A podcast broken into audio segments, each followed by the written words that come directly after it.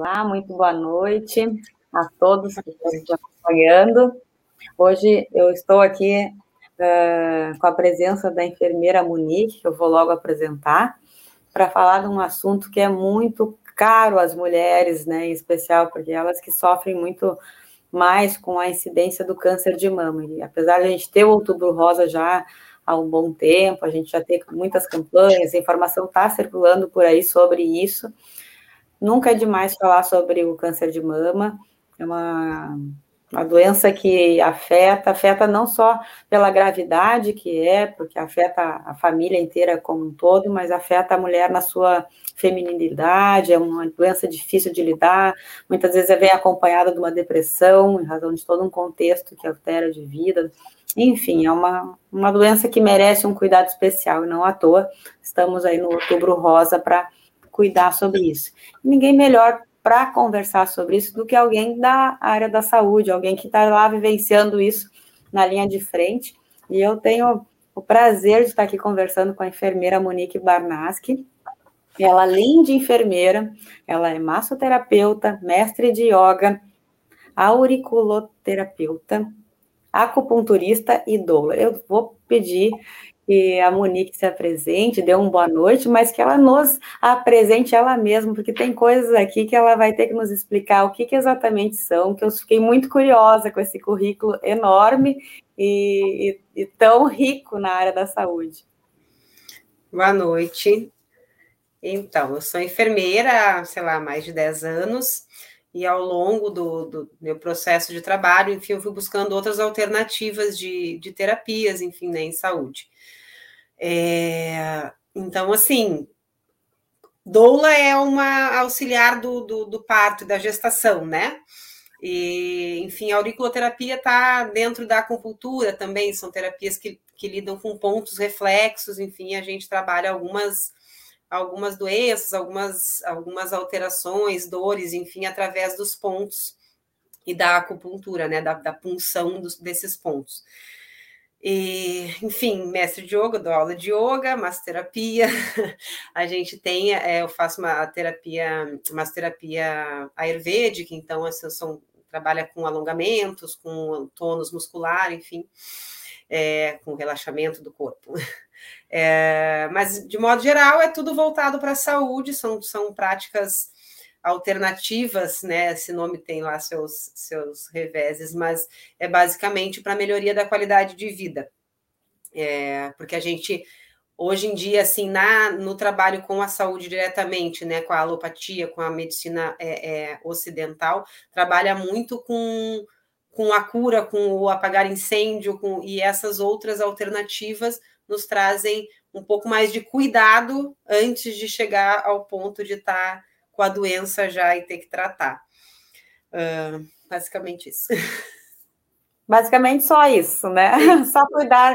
Então, em resumo, tu trata da saúde uh, no período pré e depois pós, vamos dizer assim, é, porque como enfermeira, daí as pessoas já vão te procurar no estado que estão precisando já da, de um tratamento, vamos dizer assim, mais medicamentoso. Então, é, é um, vamos dizer assim, é um cuidado bem amplo que tu tem em um olhar bem amplo e bastante tempo já de, de trabalho na área da saúde. Então, com certeza tu vai trazer muita informação de qualidade aqui na nossa live hoje, que é informação de saúde sobre câncer de mama. E lá no final eu trago alguma coisa sobre o que, que isso reflete na parte do direito previdenciário e isenções de imposto, enfim, o que, que também tem consequência no direito quando a pessoa está cometida por essa doença. Vamos começar daqui a pouco situando, então, quem está nos assistindo sobre o, que é o câncer de mama, né? Na tua visão, assim, tem vivência. Tá. É, o câncer em si, né? Qualquer câncer de modo geral, ele é um. Ele é a proliferação anormal de células, né? Que criam os tumores. Isso falando em, em, tumores sólidos, mas de modo geral é isso. Para leucemias também é a proliferação de células, por exemplo, da medula, de uma forma anormal ou descontrolada, que por algum motivo, é, é tanto né, fatores externos quanto internos, que se, enfim, que essa célula ela se, se dissocia do, do, do processo normal dela e acaba a, a, alterando e, e gerando os tumores. O câncer de mama em si, então, é, é, é esse mesmo processo uh, na mama, né? Que pode causar os, os pequenos tumores na mama e, e passando para os gânglios axilares, e finalmente tem uma relação, né? Quando se faz o tratamento, normalmente se esvazia também esses, esses gânglios para não se espalhar.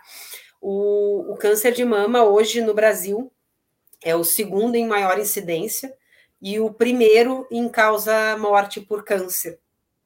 É, acomete bem mais as mulheres, né? Mas homens também podem ter, só que bem mais raro, 1%. É, o que normalmente, é, inclusive, é um fator, quando tu tem um homem na família, por exemplo, que tenha tido câncer de mama, isso é considerado um fator genético muito mais potencial, por exemplo, para o resto da família, né? Ter um homem que tenha tido também, porque é bem mais raro. Uh, porque o, o, fator principal, normalmente, dos cânceres tem relação com a genética, para além dos, dos outros fatores externos, né, ou de, de hábitos de vida, enfim. Uh, com o câncer, ele aumenta essa, essa, essa incidência ou esse risco com gradativamente com a idade, né? E o câncer de mama hoje, ele tem, tem como definição, já que o maior risco dele é a partir dos 50 anos, tanto que recentemente, recentemente assim, recentemente para medicina, é tipo, sei lá, 10 anos, uh, se mudou o, o, a indicação de mamografia regular, né? Que é a partir justamente dos 50, por uma questão de custo-benefício, porque a, a própria mamografia, enquanto exame diagnóstico, é uma exposição, né, que também aumenta o risco. Então, a gente prioriza fazer de rotina a partir dos 50, mas com critérios pode se iniciar anteriormente, né? Se tiver indicação, tanto por risco familiar, quanto por alguma queixa, alguma coisa que se identifique antes dessa, dessa faixa etária. Travou?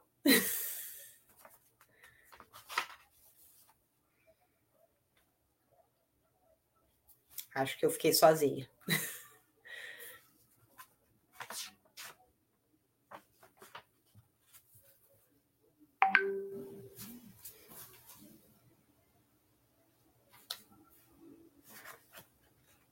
Bom, vou falar mais um pouquinho, então, já que a doutora Luciana acho que deu uma travadinha. É... Dentro dessa, desses fatores que eu estava falando, né, de risco que podem causar o câncer, a gente tem, como eu disse, primeiramente o fator genético, isso para qualquer câncer, é, mas que também é, são influenciados pelos fatores uh, comportamentais de hábitos de, de, de, vida, enfim, né, de alimentação. Hoje em dia a gente tem um aumento grande dessa da, da, dos casos de câncer, principalmente nos países desenvolvidos e em desenvolvimento, em função da, da alimentação e dos, do uso de agrotóxicos na, na, na nos alimentos, né, nos, nas plantações, enfim, os hormônios na alimentação dos próprios animais, né, que a gente que a gente usa, uh, uh, que, que, que, se usa para desenvolver, né, para crescer, enfim, o frango e coisa e tal. Então, a gente já está ingerindo hormônio na, na comida, que aumenta essa, esses fatores, né? Uh, para além disso, como eu disse, a própria mamografia ou outros exames com radiação que aumentam também esse risco. E, enfim, né, sedentarismo, obesidade, outros, outras doenças correlacionadas que aumentam o risco. Vou te devolver a palavra que eu tinha ficado sozinha aqui, o sentou seguir falando um pouco. É, com certeza, Monique, isso aí, não, não podemos deixar o jogo, a peteca cair. É a internet aqui acho que me derrubou, eu tive que entrar pelo celular. Mas a gente se levanta. É isso aí. Eu vi que tu já estava falando das causas, né? Já tinha Isso. começado a falar um pouco da questão ali da genética, né? Quando tem uhum. um homem, principalmente, daí isso fica maximizado, mas depois também a questão da alimentação, os hormônios, o próprio exame, que também pode potencializar o risco, né? Tem uma série de fatores hoje em dia que, que ajudam. E cuidar da saúde também é um deles, né? O sedentarismo, Exato. tu colocaste muito bem, né? Que a gente deve se mexer, né? O corpo é feito para se mexer, né? Isso ajuda muito. É, mais uma coisa assim, que como tu voltou, eu fiquei, não vou esperar um pouquinho, mas assim, um outro fator importante e também um dos motivos, para além de a mulher já, já ser um, uma caixinha maior de hormônios, né, naturalmente, a gente tem a grande responsabilidade do controle de natalidade, né, é, então, assim, o uso dos hormônios para contracepção é, é, ao longo da vida, né, que normalmente é o, o o contraceptivo de primeira escolha, assim. Eu chego a receber no, no, no consultório meninas que recém-menstruaram, às vezes nem começaram a vida sexual ainda, e, e, meio que por culturalmente mesmo, achar já tem que começar a usar anticoncepcional, porque vai que, e aí tu começa muito mais cedo do que de fato necessitaria a ingerir esse hormônio. Então, para além da questão menstrual em si, que já é né, a, a idade, quanto mais jovem a menina menstrua, também, né, maior vai ser o risco posteriormente dela ter, dela ter o câncer, ou fatores associados, como disse, a gente está sempre oscilando de hormônio, né? A, a, quantidade de hormônio na gestação, na amamentação. Então, um outro fator é a mulher que não tem filhos ou que vai engravidar também muito mais tarde, né? Uh, também aumenta esse risco.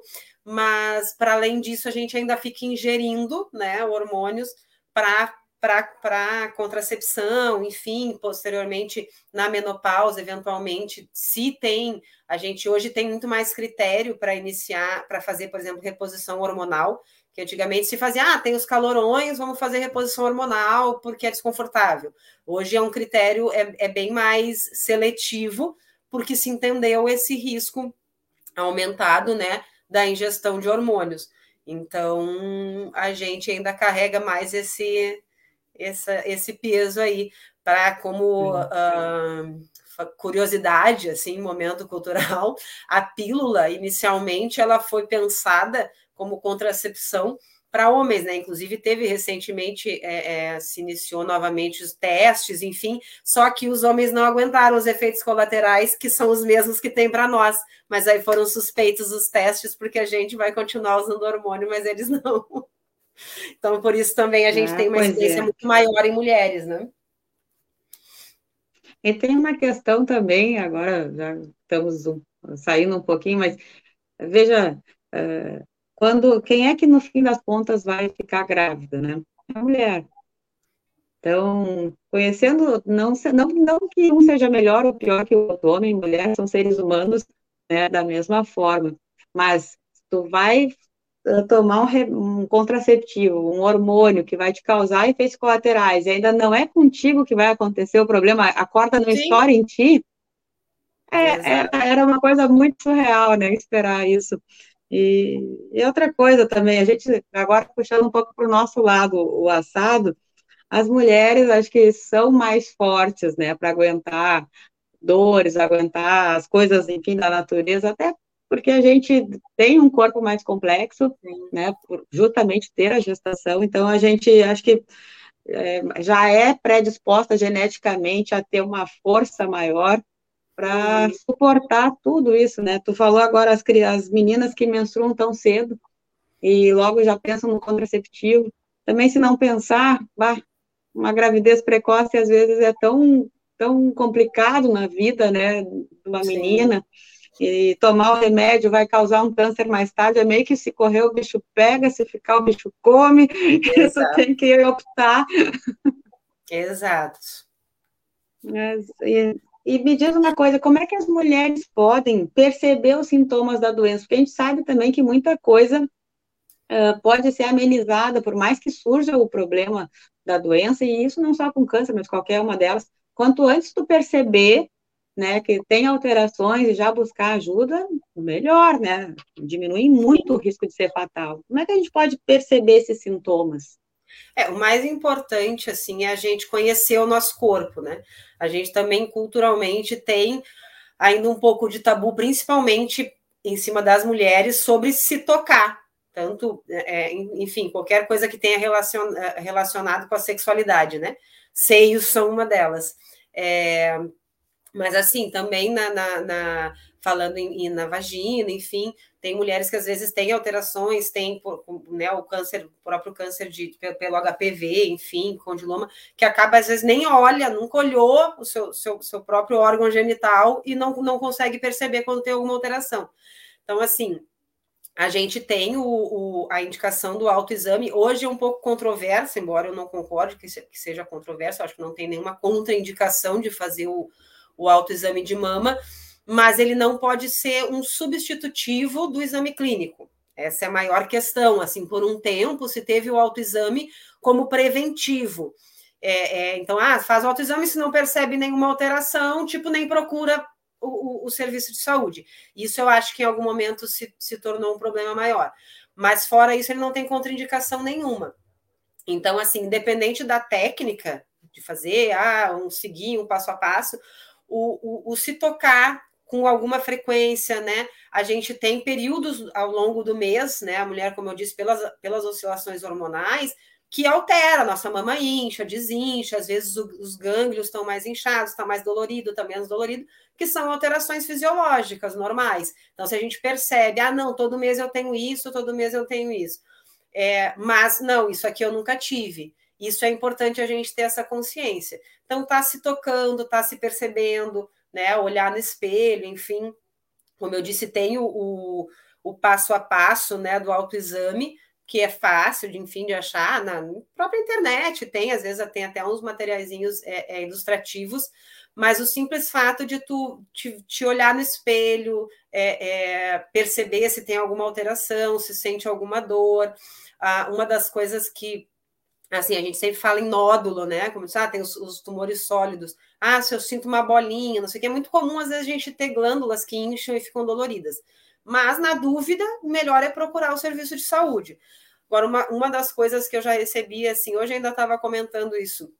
Muitas mulheres com essa queixa, que para mim é tipo muito, meu Deus, como assim? Tá saindo um líquido da minha mama e a pessoa custar procurar o serviço, porque isso não é falado como um sintoma muito clássico né, de, de, identificação do câncer de mama. Às vezes tu não sente tumor nenhum, mas drena pelo mamilo uma secreção que não é leite, né? Se tu não está amamentando, e mesmo se, bom, eventualmente não está amamentando, pode até sair leite, mas alguma alteração hormonal tu tá.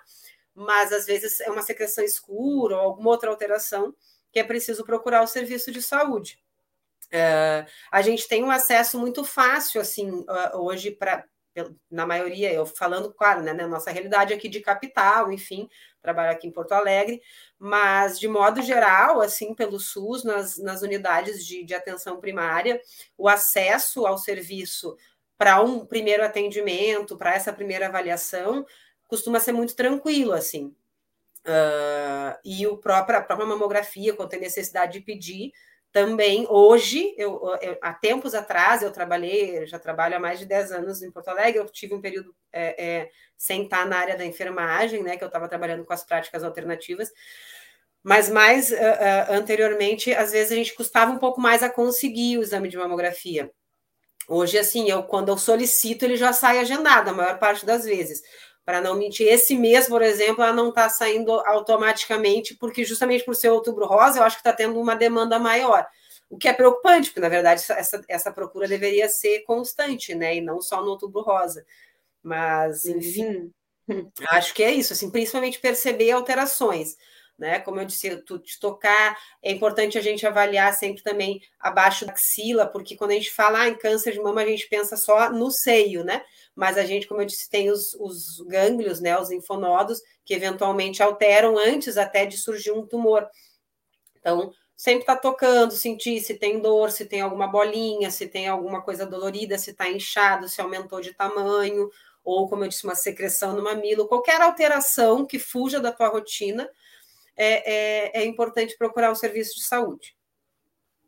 Interessante. Sabe que esses dias a gente estava fazendo uma outra live que estava falando um outro assunto na área da saúde também, que era sobre ansiedade, estresse das pessoas.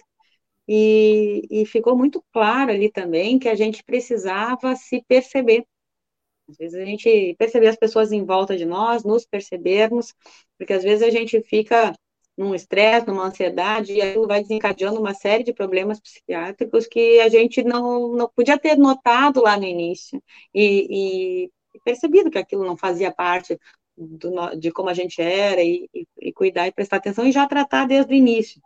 E agora, conversando contigo, a gente está voltando para o mesmo, vamos dizer assim, mesmo ponto, que é as pessoas se perceberem, né? Antes eu estava falando da parte psiquiátrica, mas agora a gente está falando da parte física mesmo, é se tocar, se olhar, né? O nosso corpo, a gente, vamos dizer assim, é a nossa casa enquanto a gente está neste mundo, né? Qualquer um tem as suas crenças, sua fé, enfim, como for, mas de qualquer forma, esse é o corpo que a gente tem e está aqui. Se a gente é. não, se a gente tiver vergonha de se olhar, de se tocar e não se perceber, quando a gente for uh, notar, é porque o, a, a, o problema já cresceu tanto que ele se fez evidente, e aí já fica bem mais complicado de, de ser tratado, da medicação fazer o mesmo efeito. Então, chamar as pessoas para se olharem, se perceberem, chamar as pessoas para se cuidarem. E uma coisa que eu gostei também na tua fala ali que tu falaste, uh, procurar o atendimento médico né, notou uma alteração, ainda que não seja daquelas da lista, qualquer alteração, procurar o atendimento. E aí, como eu sei que tu é enfermeira e há bastante tempo e atua no posto de saúde, como é que tá, assim, como é que, como é que funciona o SUS? Uh, dá para confiar no atendimento do SUS? Se precisar, onde é que vai? Como é que faz isso aí? Tá. Eu sou uma ferrenha defensora do SUS. É, a gente às vezes tem, assim, ouve muito, né? Ah, mas o SUS é uma porcaria, demora, não sei o quê. É, assim, o SUS é o único serviço de saúde no mundo que atende o volume de pessoas que, que, que, que tem nesse, nesse sistema de saúde. Nenhum convênio que se possa ter vai ter a quantidade de procedimentos e de especialidades que o SUS disponibiliza e nem vai atender a demanda que o SUS atende, porque o SUS não tem uma demanda limite né? Qualquer convênio, ah, não, eu tenho tantos associados e eu atendo esses tantos. O SUS não, o SUS atende quem quiser, quem precisar. Então, sim, algumas especialidades vão demorar mais, outras menos, mas, é, como eu disse, eu não tenho, não tenho como definir a realidade do Brasil, porque eu não, né, tem, tem lugares e lugares, eventualmente tu vai ter é, uma oferta menor em outros lugares, de fato, no interior, é, coisas de alta complexidade normalmente são referenciadas para para as capitais, então às vezes no interior tem um pouco mais de dificuldade de conseguir alguns encaminhamentos, mas via de regra, assim, aqui em Porto Alegre, por exemplo, é, o primeiro acesso, hoje a gente trabalha com acesso avançado, né? Que então é portas abertas, então tu vai fazer, tu minimamente vai, vai ter um primeiro atendimento e uma escuta, que vai te orientar, não, isso aqui tu vai ter que voltar numa consulta agendada, isso aqui eu já vou te encaminhar, ou vou te pedir um exame. Então é bem tranquilo assim diariamente, não tem é, é, não tem restrição assim, a pessoa procura a unidade, tem, né, se precisar fazer o seu cadastro, atualizar o cartão SUS, vai acessar uma unidade com um, um, documento, um comprovante de residência e vai iniciar o seu atendimento na unidade de referência do seu endereço. Uh, a gente tem, como eu disse, a saúde da mulher é bem valorizada no, no, no SUS, assim, então a gente tem esses exames de rotina com, com um acesso muito fácil, assim. Eu falei, ah, se tiver alguma alteração, procura o serviço uh, médico. Isso quando a gente fala em já ter uma alteração. A ideia, na verdade, é a prevenção. Então, a gente tem, inicialmente, muito antes dos 50, então, quando inicia a vida sexual, já procurar um serviço, como eu eu recebo as meninas ainda, ainda nem, rece não, nem iniciaram ainda né, a vida sexual e procuram para pedir orientação, iniciar o contraceptivo e aí a gente já orienta quando iniciar a coleta do exame preventivo, que é para justamente prevenção do câncer de colo de útero, que também né, tem uma incidência, embora o prognóstico seja bom, mas é, é tem uma incidência grande. Hoje, pelo HPV, a gente tem um, uh, uh, uma grande maioria da população já né, em, em vida sexual ativa, já com alguma exposição e a gente tem a vacina né, contra o HPV, também é importante estar lembrando para os adolescentes procurarem as unidades a partir dos 10 anos para as meninas, e se não me engano, os meninos 11 ou 12, já fazer a vacininha do, do HPV. Mas assim, a gente então inicia esse processo de, de, de acompanhamento das mulheres, né? Uh, uh, uh, para o câncer, tanto de colo de útero quanto de, de mama, preventivamente. Então, a gente vai iniciar as coletas uh, anuais, em princípio, de, de colo de útero, e nisso, nessas consultas, normalmente a gente já orienta, né? E já faz uma avaliação da mama também. Então, o exame clínico, né? Que ainda não tem indicação de fazer mamografia, mas a gente vai estar tá avaliando, vai estar tá perguntando se tem alguma alteração, vai um, um médico, né? Ou o enfermeiro que atender avaliar, ver se tem alguma alteração na mama porque, como eu disse, uma coisa é o, é o preventivo a partir dos 50, que é quando aumenta o, o, o risco, e outra coisa é se tiver alguma alteração, a gente já identificar também precocemente, porque eu não vou pedir uma mamografia só porque sim, antes disso, mas eu não tenho como saber se eu preciso pedir antes se eu não fizer um exame clínico.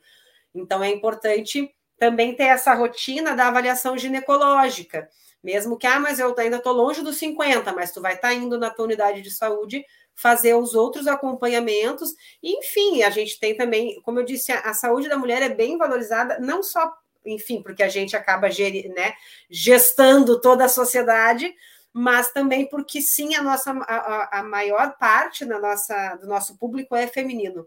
A mulher uhum. também culturalmente é responsável pela, pela saúde da família, né? De modo geral. Uhum. Às vezes a gente recebe mulheres que vão consultar pelos maridos né, na unidade, uhum. porque o homem não vai ou porque não consegue sair do trabalho é uma responsabilidade grande, que eu acho que deveria ser diluída na família, mas a gente acaba tendo, tendo esse acesso muito grande das mulheres. Então, assim, o pré-natal, o, o, o, exame preventivo né, ginecológico, o exame de mamas, tudo é feito preventivamente com um acesso relativamente fácil, assim, no, no SUS. Então, tu vai procurar essa unidade e dizer que quer fazer uma consulta, uma avaliação, e via de regra, tem essa, esse fluxo que a gente faz de orientação ginecológica e já avaliação clínica, enfim, mesmo para quem ainda não tem indicação de mamografia.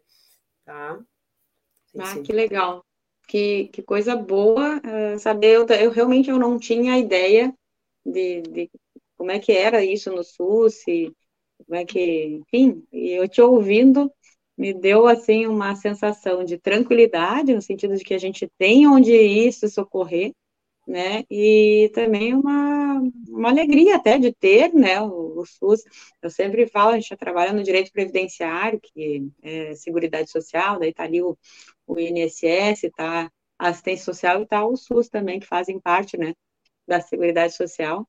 E a gente, às vezes, é, ah, porque podia ser melhor, e não sei o quê, e, e, e críticas, e são bem-vindas sempre para melhorar, mas a gente sempre deve lembrar que que bom que temos. É um esteio para a nossa sociedade, é uma, é uma conquista, a gente tem que valorizar isso, não é qualquer, não é todos os países que têm isso, e saber que o atendimento é muito bem feito. As mulheres vão lá no escritório para cuidar das aposentadorias dos maridos também. Elas vão no SUS para cuidar da, da saúde da família também. Né? Então, o papel da mulher é muito importante e é importante também a gente trazer essa fala agora voltada em especial para a mulher e ela cuidar da própria saúde também, porque é muito comum também a gente cuidar de todo mundo e esquecer de olhar para si mesmo, ter vergonha de tocar no próprio corpo, ter vergonha de se olhar, como tu colocaste ali. Poxa, se tu está cuidando de todo mundo, com mais razão tu tem que se cuidar. Agora vou lembrar até do nosso uh, Jesus Cristo, né, nosso mestre maior, ama ao teu próximo como a ti mesmo. Então diz o quê? Tem que te amar também, tem que te amar primeiro para poder amar ao próximo, né? E da mesma forma, tu tem que te cuidar, te olhar para poder cuidar dos outros. É, uma, um exemplo mais técnico do que a fala de Jesus Cristo, que eu sempre digo é quando tu vai no andar de avião, né? Vai fazer uma viagem de avião e a aeromoça é, explica lá ah, se né, despressurizar e tal, cairão máscaras. Se você tiver com alguém do seu lado que não possa né, se, se, se ajudar sozinho ali, primeiro coloca a tua máscara para depois poder cuidar do outro. Porque senão tu vai uhum. desmaiar antes de ajudar o outro. Então, tu precisa. E daí os dois morrem. Cuidado com o outro. É... assim, só uh, uh, voltando assim à questão da, da necessidade de procura, enfim tal, um, também um dado interessante, hoje a gente tem no Brasil 35% dos diagnósticos de câncer de mama são feitos já tardiamente, e a gente tem uh, uh, enfim, esses dias eu vi, mas sei lá, há mais de 10 anos, se não me engano, que não tem novos tratamentos para o câncer diagnosticado tardiamente de mama. Então é importante é, ter essa, essa, essa clareza da acessibilidade é, e procurar o serviço. Ah, o indicativo, assim, né? Que, sabe, o que, que pode fazer uh, uh, ou para identificar os sinais, enfim, como eu disse, se tiver alteração, tem essa, né, procurar, mas sem alteração, procurar dentro dos critérios. Então, como eu disse, seguir o seu acompanhamento de rotina, né, ginecológico, enfim, e a indicação da mamografia como rotina. É, como eu disse, há alguns anos para cá, o INCA mudou. Anteriormente era a partir dos 40 e anual a indicação. Isso mudou porque se entendeu que custo-benefício tu acabava uh, uh, expondo essa mama né, dessa mulher muito mais vezes a radiação ao longo da vida e, e, acabava daqui a pouco alguém que talvez não fosse ter né, um, uma alteração tá se expondo à radiação e isso poder também ser um fator de risco que aumente. Então, custo-benefício hoje se entende que sem critério anterior, né, sem um risco maior ou sem alguma alteração, a partir dos 50, normalmente bienal, né? Então, a cada dois anos se faz o, o, o rastreio do, pela mamografia. Eventualmente, no próprio exame, quando eles fazem o laudo, se tem alguma alteração que tem que é, é, reavaliar, ou que ficou na dúvida, ou que precisa ver antes, o próprio laudo normalmente já dá essa indicação. A gente tem categorias, né? Que é o zero, birra de zoom e, e, e birras 2, uh, uh, uh, que são os, os normais, acima disso daí já são patológicos, mas que, que tem essa indicação, se precisa fazer um exame complementar, que seria uma ecografia, ou se tu vai repetir em um ano ou em dois. Então é importante, tão importante quanto fazer o exame é levar para a gente ver depois, porque tem gente que faz e às vezes nunca mais nos leva para olhar. Então, até para a gente poder estar tá orientando quando repetir. Antes dos 50, ou para quem tem histórico familiar de câncer de mama, aí a gente avalia a idade que a pessoa tem e o grau de parentesco para identificar a partir de quando se começa a fazer a mamografia. Normalmente, a partir de 10 anos antes da idade que esse familiar teve o câncer de mama. Né? Isso a partir dos 20 se, se faz essa avaliação para quem tem histórico familiar. Nossa, uma aula. Monique, tu está ensinando muito. Se eu sinto mais que demais. pareça. É, obrigada. Assim, a gente, poxa, eu, eu, eu sou formada, eu trabalho numa área que volta e meia eu tenho clientes que estão com esse problema e eu estou aprendendo muito aqui contigo, te ouvindo. Muito obrigada. Eu tive casos, só para dar um comentário, de, de, de, clientes que foram, onde assim, uh, afetados pelo problema do câncer de mama. E, e foi legal acompanhar os casos. Teve casos uh, de uma luta interna da mulher, da família junto ali, de superar aquele momento. Aí eu, depois tiveram que, algumas tiraram a mama, aí fazer a reconstrução, aí recuperar a feminilidade, o constrangimento que tinha enquanto aquilo não estava bem resolvido, né? O olhar assim em casa e o marido e como é que vai ser, é, todo esse contexto assim que a gente vivencia com essas mulheres e se a gente se aproxima tanto delas e, e entende a dor delas, porque a gente também é mulher, e saber, primeiro, que tem tratamento, né, e que tem o SUS e atende isso, atende muito bem.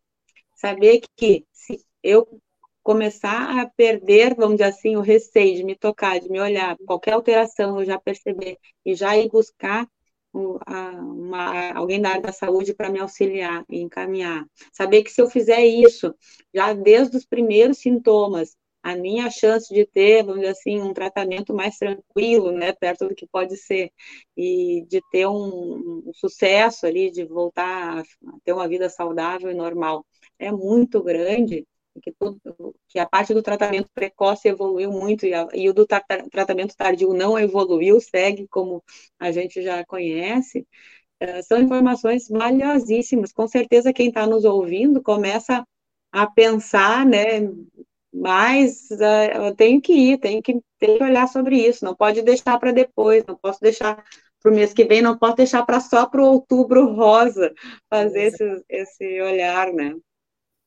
É. Uh, não sei se tu é. quer trazer mais algum caso, porque deve ter algum caso também que tu vivenciou, se quer ilustrar aí com alguma experiência que tu tenha tido.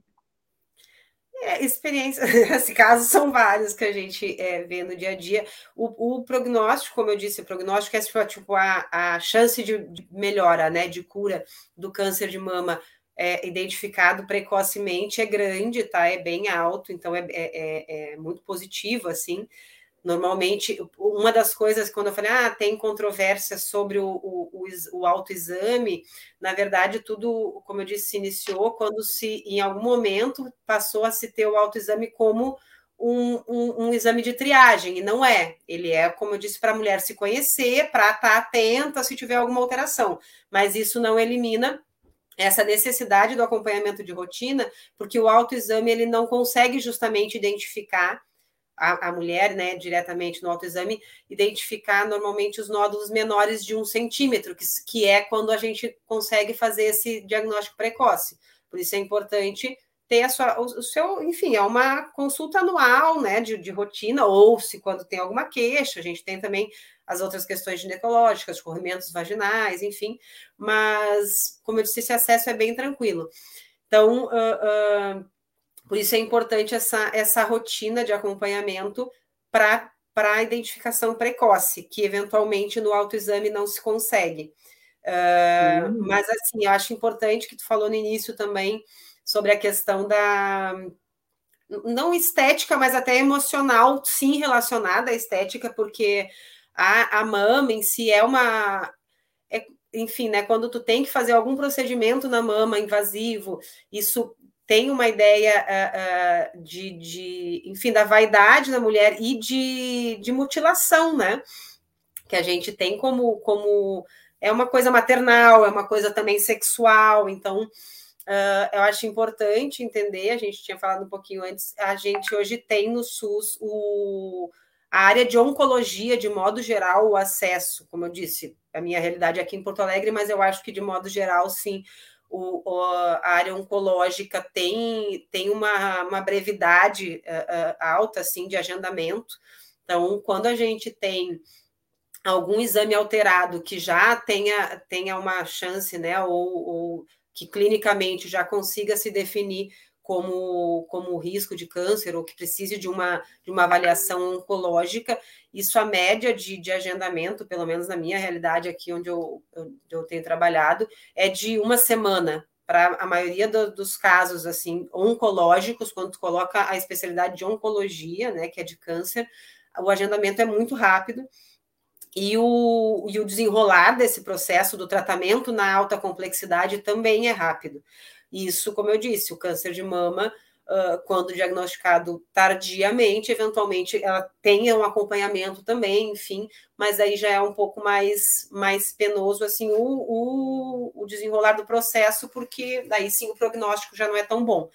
Mas, e aqui, com relação à questão emocional, o SUS também tem a disponibilidade de acompanhamento psicológico. A gente tem, inclusive aqui em Porto Alegre, tem referências bem boas, assim, no clínicas, enfim, de acompanhamento psicológico, de apoio psicológico para as mulheres, né, que tem que fazer principalmente a, a, a, mastectomia, né, que tem que fazer a retirada da mama, e tem também a disponibilidade pelo SUS de reconstrução, né, da mama, então, esteticamente falando, para para melhora dessa questão emocional e, e, de autoestima, enfim, que está bem relacionada com o câncer de mama para a mulher, o SUS tem esse, esse suporte também da reconstrução né, mamária e do apoio psicológico.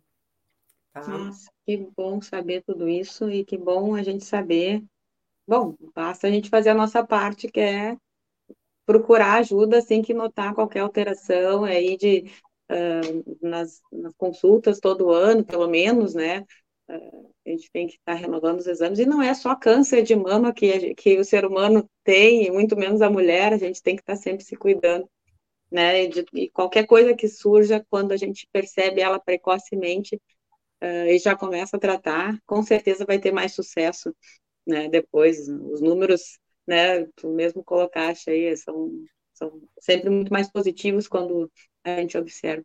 Eu vou, claro, puxar um pouco para o meu lado aqui a nossa conversa, né, e dizer um pouco os direitos, né, as consequências na área jurídica hein, de quem está com, com câncer de mama.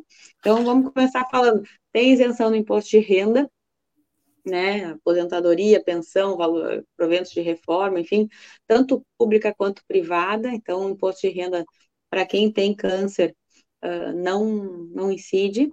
Isso é bem importante, algumas vezes é um valor bem considerável.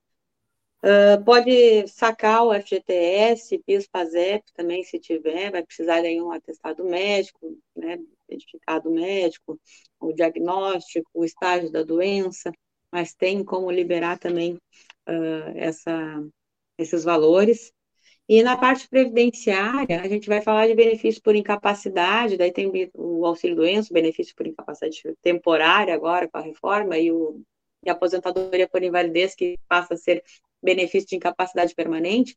Uh, no caso do câncer, eles não têm carência mínima. Então, tu precisa ser segurado, mas não tem carência mínima. Traduzindo, se tu tiver um dia de trabalho né, carteira assinada no primeiro dia e aí tem o diagnóstico do câncer, por exemplo, né, um exemplo bem extremo só para ilustrar, tu tem direito a benefício em razão deste problema de saúde, diferente de um, uma doença comum, que aí tu precisaria ter pelo menos 12 meses, que isso é carência, né, seguro, a semelhança de um seguro de carro, qualquer outro seguro, tem suas carências mínimas, também na área previdenciária temos, mas o câncer é uma das doenças, entre outras, que é isenta dessa carência. Então, basta tu estar vinculado com a previdência. Além desses, né, ah, ainda nesses, uma aposentadoria por invalidez em razão uh, de câncer ou outro problema, se a pessoa passar a necessitar de auxílio de terceiros para cuidar-se, ela tem direito a um acréscimo de 25% na renda mensal. Isso mesmo que extrapole o teto máximo da Previdência, vai, ter direito no adicional mesmo assim. E, então, falamos aí da parte tributária, falamos aí de sacar fundo de garantia, PIS-PASEP, falamos dos benefícios da Previdência Social, falamos do adicional de 25%, da isenção de carência, e tem na área da assistência social, para quem não tem, vamos dizer assim, vínculo com a Previdência, não é segurado, não tem carteira de trabalho, não tem o vínculo de segurados, aí tem o benefício assistencial. Benefício assistencial para as pessoas que têm uh, renda familiar inferior a um, quarto salário mínimo, tem situação de miserabilidade, e estando, vamos dizer assim, um problema aqui, uma deficiência ou algum problema que incapacite para o trabalho, também podem receber aí um auxílio de um salário mínimo por mês, não vai ter o décimo terceiro, mas vai ter todo mês pagamento, né? E também é uma alternativa para aqueles, vamos dizer assim, que estão sem vínculo com a Previdência, sem ter trabalhado ou contribuído há muitos anos. E surge um problema grave como esse. Então, na parte do direito, também temos, vamos dizer assim, isenções, benefícios, situações também que amparam essa pessoa financeiramente, para que ela possa, vamos dizer assim, junto com a área da saúde, uh, ter todo o cuidado necessário e, claro, o apoio da família, ela com a força de vontade, para superar esse momento que é difícil, né? Qualquer doença é complicado, mas o câncer de mama tem suas peculiaridades e tanto que mereceu aí um mês, assim, para nós tratarmos sobre ele, porque realmente as mulheres precisam prestar atenção. E ainda hoje, com tudo isso, né, Monique, ainda tem muita mulher que morre ainda de câncer de mama. Isso é, é. muito triste. A gente tem que falar mais sobre isso ainda. É, eu estava olhando, tem, é, um, é um número bem grande, assim, ainda de mortes por câncer de mama. Eu agora, tu me perguntou de casos, né? Eu tô recentemente, assim, com um caso bem avançado, assim, é isso, né? Com tratamento só paliativo, enfim. E, enfim, mas é isso, eu acho que tá, o, a informação ou a falta né, de acesso à informação ainda é um dos maiores cânceres da nossa sociedade. Então, acho que assim, a gente disponibilizar essa informação ajuda muita gente, assim, porque por mais que tenha o outubro rosa, todo mundo sabe, mas como eu disse, ah, é só em outubro. Não, a gente, é, é, as pessoas têm que saber que tem esse acesso, que tem essas possibilidades. Eu acho que essa preocupação financeira também é, se acha, ah, mas é um câncer, eu vou me preocupar com a questão financeira sim, porque a pessoa precisa, né, comer, precisa viver, precisa continuar uhum. pagando as contas, cuidando da família. Então, saber que tem esses esses benefícios, né, ou esses, essas, esse respaldo também jurídico é, eu acho bem importante, assim. E a gente ali no posto também, às vezes, uh, uh, eu não sei todos né, os benefícios para passar para as pessoas, mas eu costumo dizer, assim, para procurar saber e tal, porque eu acho bem importante, até para a pessoa ter tranquilidade de seguir o seu tratamento, sabendo que vai ter né, algum uhum. respaldo assim, financeiro e jurídico para né, a sua família e para si, enquanto estiver fazendo o seu tratamento com tranquilidade.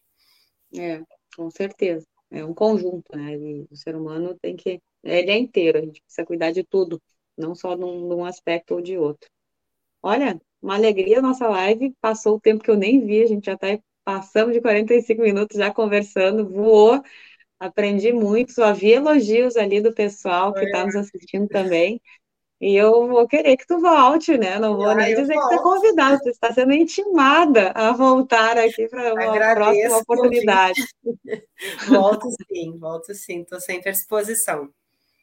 Muito obrigada e assim agradeço muito. Tenho eu tinha te dito antes de começarmos a live, tenho um carinho especial pela profissão de enfermeira, de qualquer área da saúde, mas as enfermeiras em especial que nos cuidam tão bem, né? Sempre que a gente precisa, tem uma rotina muito forte, muito, né? Vocês são sobre-humanos, são super-humanos. muito obrigada por tudo, viu? Em teu nome, a toda a tua classe. Obrigada, doutora. Boa noite. Boa noite.